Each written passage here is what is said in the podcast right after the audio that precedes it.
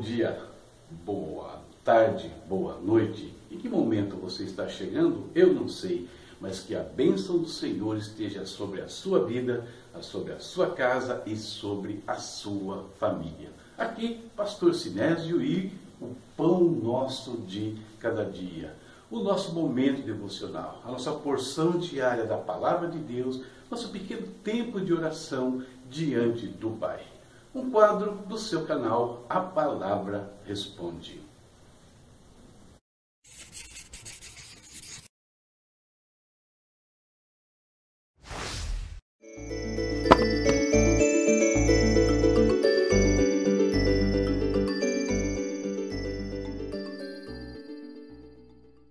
Queridos, estamos lendo as Escrituras em ordem cronológica, nesse instante passando por Levítico. Dez capítulos já foram e hoje eu li os capítulos 11, 12 e 13. Baseado nesses capítulos, vamos meditar um assunto diferente um pouquinho. Preservando integralmente a saúde. Preservando integralmente a saúde. Escolhi esse texto para a nossa meditação. Eu sou o Senhor que os tirou da terra do Egito, para ser o seu Deus por isso sejam santos, porque eu sou santo. Levítico 11, 45. E talvez a pergunta que você me faça nesse instante é: o que tem a ver a santidade com a preservação integral da saúde? Vamos falar sobre isso. Deus dá aqui algumas instruções que intrigam a gente né, nesses capítulos. E por que elas intrigam? Deus não criou todos os animais? Então, por que existiam animais limpos e animais imundos? Se eram imundos, por que foram preservados na arca? Tá? É uma questão. O parto contaminava a mulher, mas em Israel a esterilidade era quase que como uma maldição.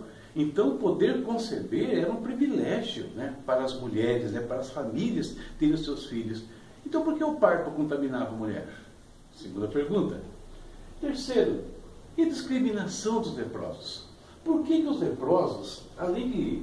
Eles tinham que andar de roupas rasgadas, eles tinham que ficar separados do acampamento e ainda por cima fala que eles tinham que cobrir né, os seus rostos, andar com seus lábios cobertos o tempo todo. Por quê? Né? Isso tudo. E como, queridos? Todas essas ações poderiam afetar a Deus, a santidade dele. Como elas poderiam afetar ou melhorar a santidade de um indivíduo? Vamos meditar um pouquinho sobre isso e ver o que Deus realmente queria ao estabelecer essas diretrizes, esses preceitos. Um homem chamado S.I. Macmillan escreveu um livro muito importante muito interessante chamado A Provisão Divina para a Sua Saúde. Nesse livro, ele destaca os objetivos de alguns preceitos da lei e demonstra claramente que boa parte da lei que Deus estabeleceu, elas tinham propósitos maior, é, não maiores, que iam além das questões religiosas e espirituais elas afetavam a saúde física do ser humano, a saúde física do israelita. Tem diversos exemplos. Um dos exemplos muito claros que ele coloca ali era o hábito, por exemplo, de lavar as mãos. E como isso evitava uma série de contágios no meio do povo. Tanto que, a partir do século XVIII, quando foi implantada a obrigatoriedade dos médicos lavarem as mãos, percebeu-se uma diminuição assim assustadora no índice de contaminação interna dentro dos hospitais. Um exemplo apenas. Então a gente percebe que esses preceitos, eles iam além da saúde espiritual. Deus não está ali trabalhando apenas a obediência do ser humano, a obediência do seu povo, colocando uma série de regras. Não. Ali, Deus está também trabalhando na questão da saúde física. E com isso, o nosso título aqui, né? Preservando integralmente a saúde do homem, da mulher. Isso é muito interessante. Certa vez, Jesus chamou para junto de si a multidão e disse: Ouçam e entendam. O que entra pela boca não torna o homem impuro, mas o que sai de sua boca, isso o torna impuro. E onde Jesus então queria chegar né, com essas questões? Ele estava falando da santidade que Deus esperava do ser humano. E nós vamos ver que ela não se baseia numa dieta alimentar. Não era o que comia o que deixava de comer que tornava o homem puro ou impuro. A questão não é de fora para dentro, a questão é de dentro para fora. E aí para alguém dizer, ah, mas se você tomar um banho de chuva, vai, vai, é, você vai morrer. Estou falando de santidade espiritual, estou falando de preservação física. Óbvio que eu não vou tomar coisas que eu sei que vai me matar, que vai destruir o meu corpo. Era nem tudo, né? E a gente pode ver que no reino, é, no reino animal, é, na flora, nem tudo era comida. Mesmo quando Deus deu aos homens todas as ervas para, para alimento, Gênesis capítulo 1, nem tudo era comida.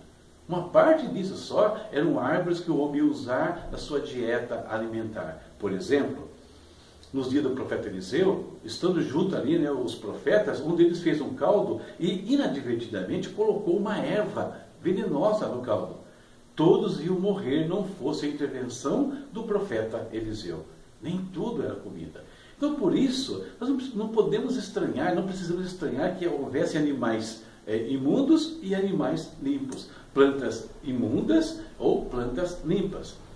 Cada um tinha o seu propósito diante de Deus, o seu propósito dentro do ecossistema criado pelo Senhor. E vamos lembrar que Deus é perfeito. Tudo que Deus fez tem um porquê ainda que a gente não consiga compreender e entender a razão disso. Tá? Mas tem um porquê da planta, tem um porquê daquele animal dentro do reino geral.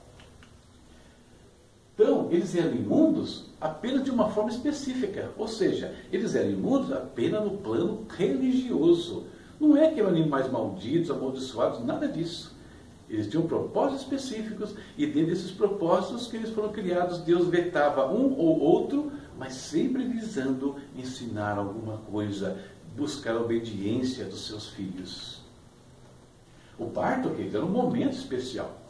O parto, ele foi uma coisa criada por Deus. A maneira que Deus deu para que o homem, então, se multiplicasse sobre a terra. Não tinha outro caminho. As complicações que vieram ao parto aconteceram em razão do pecado. Nós sabemos bem disso. Né?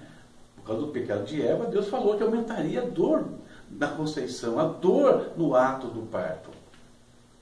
Mas, no que a dor, no que o sangramento afetaria a santidade de Deus ou tornaria a mulher menos santa? Em nada. Contudo, ao estabelecer a separação da mulher após o parto, Deus está preservando a vida, daquela que tinha acabado de dar a luz, daquela que tinha acabado de passar nove meses trazendo no seu ventre um novo ser, sofrendo com enjoos, desconforto, dificuldade para dormir, dores e a pior dor, a do momento do nascimento, traumática para o corpo, embora trouxesse muita alegria para todos. Então era uma preservação, um tempo de recuperação para a mulher. E também testava ali, né, a obediência do casal, porque se a mulher estava separada por 40 dias, ou 80 no caso da menina, né, uma coisa interessante, por quê? É, o casal era envolvido? Óbvio, porque nesse período o homem não podia ter contato com a mulher. Então a obediência dos dois eram testadas e, e, e medidas nesse período. A lepra não contaminava o espírito. Como é que você sabe que a lepra não contaminava o espírito? Simples. Jesus, Jesus tocou em leprosos. Jesus tendo que ser o Cordeiro de Deus, tendo que ser perfeito. Se a lepra contaminasse ele de alguma forma na sua santidade ou ofendesse a Deus, ele não teria feito isso. Mas a separação dos leprosos preservava o povo e até mesmo a pessoa de ser é, vitimizada ali, é, sofrer preconceitos. Se era uma coisa contagiosa, preservava todo o povo. Nós estamos vivendo dias aí, essa coisa de isolamento, né? Tem que ser falado tanto. Esse que está sendo feito aqui, eu não sei a eficiência dele, a forma como ele está feito. A maneira como Deus mandou fazer atrás, funcionava. Quando você, você é, tirava o leproso do meio, eu não estou dizendo que ele era uma laranja podre, entenda, tá? Eu estou dizendo o seguinte, que quando você percebe no seu cesto uma laranja, um limão estragado, você tira ele do contexto. No caso da laranja podre, ela é irreversível, ela vai é, tem que ser jogada fora. No caso dos leprosos, não. Eles eram separados porque havia a possibilidade de restauração. A gente vê isso nos capítulos seguintes. E também havia a questão da cura. Né? Muitos leprosos foram curados nos dias de Jesus. Naamã, leproso, ele foi curado, ou seja, reverteu-se o processo. Então perceba, ele era colocado isolado, não excluído do povo. Deus está preservando a todos. Então, queridos, nós não temos aí um caso de simples privação ou isolamento, ou seja, um mero capricho de Deus, de forma alguma. Né? O que Deus estava fazendo ali era uma preservação plena de todos os males. Deus é sábio, infinitamente sábio. Então, as suas leis, além de criar a, a saúde espiritual, porque ia desenvolver a obediência, a, a comunhão com Ele, também estava preservando o físico do seu povo, de diversas maneiras. Essa nossa reflexão para hoje. O que, que, você acha disso? Você tem alguma opinião? Comenta aí. Né? Se você consegue enxergar algo diferente do que eu passei para vocês. Tá bom? Agora, momento da nossa oração. Meditamos a palavra, agora nós vamos falar com o nosso Deus. Querido Pai, em nome de Jesus, muito obrigado, Senhor, por esse dia. Muito obrigado pela vida que o Senhor nos concede, Deus, mais uma vez. Pai eterno, Agradecemos a Ti pela provisão, agradecemos a Ti pela proteção, agradecemos a Ti pela Tua presença em nossos lares, na nossa casa, na nossa vida, Pai. Senhor, em nome de Jesus, eu coloco diante de Ti os Teus filhos agora, coloco cada família que está participando desse momento devocional, que a Tua bênção seja derramada nessa casa, segundo a Sua necessidade. Deus, eu sei que muitos têm atravessado dificuldades por conta da, perca de um emprego, Senhor, por conta da cessação do auxílio emergencial, muitos têm passado dificuldades, não estão conseguindo obter os seus recursos diários.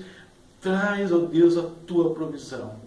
Como tem trazido aqui na minha casa, como tem aberto portas de emprego aqui na minha casa, oportunidades de trabalho, Senhor. Muito obrigado por isso.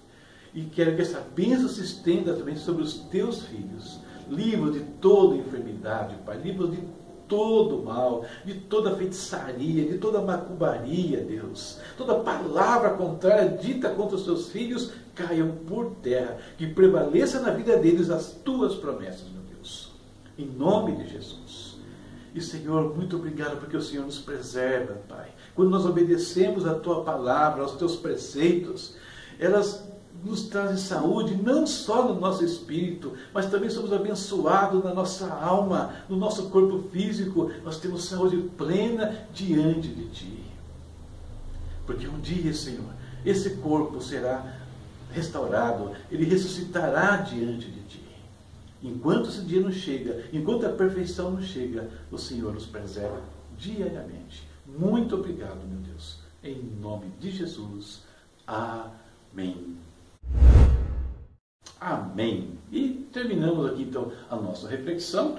Lembrando, ó, continuamos dentro do Levítico. Por isso já foram 13 capítulos e amanhã a leitura é os capítulos 14, 15 e 16. Neles meditaremos. Deus abençoe a sua vida, a sua casa e a sua família. Não esqueça dos nossos recados, não esqueça de nos ajudar viralizando esse vídeo. Né? Viralizando não é a palavra boa ultimamente, né?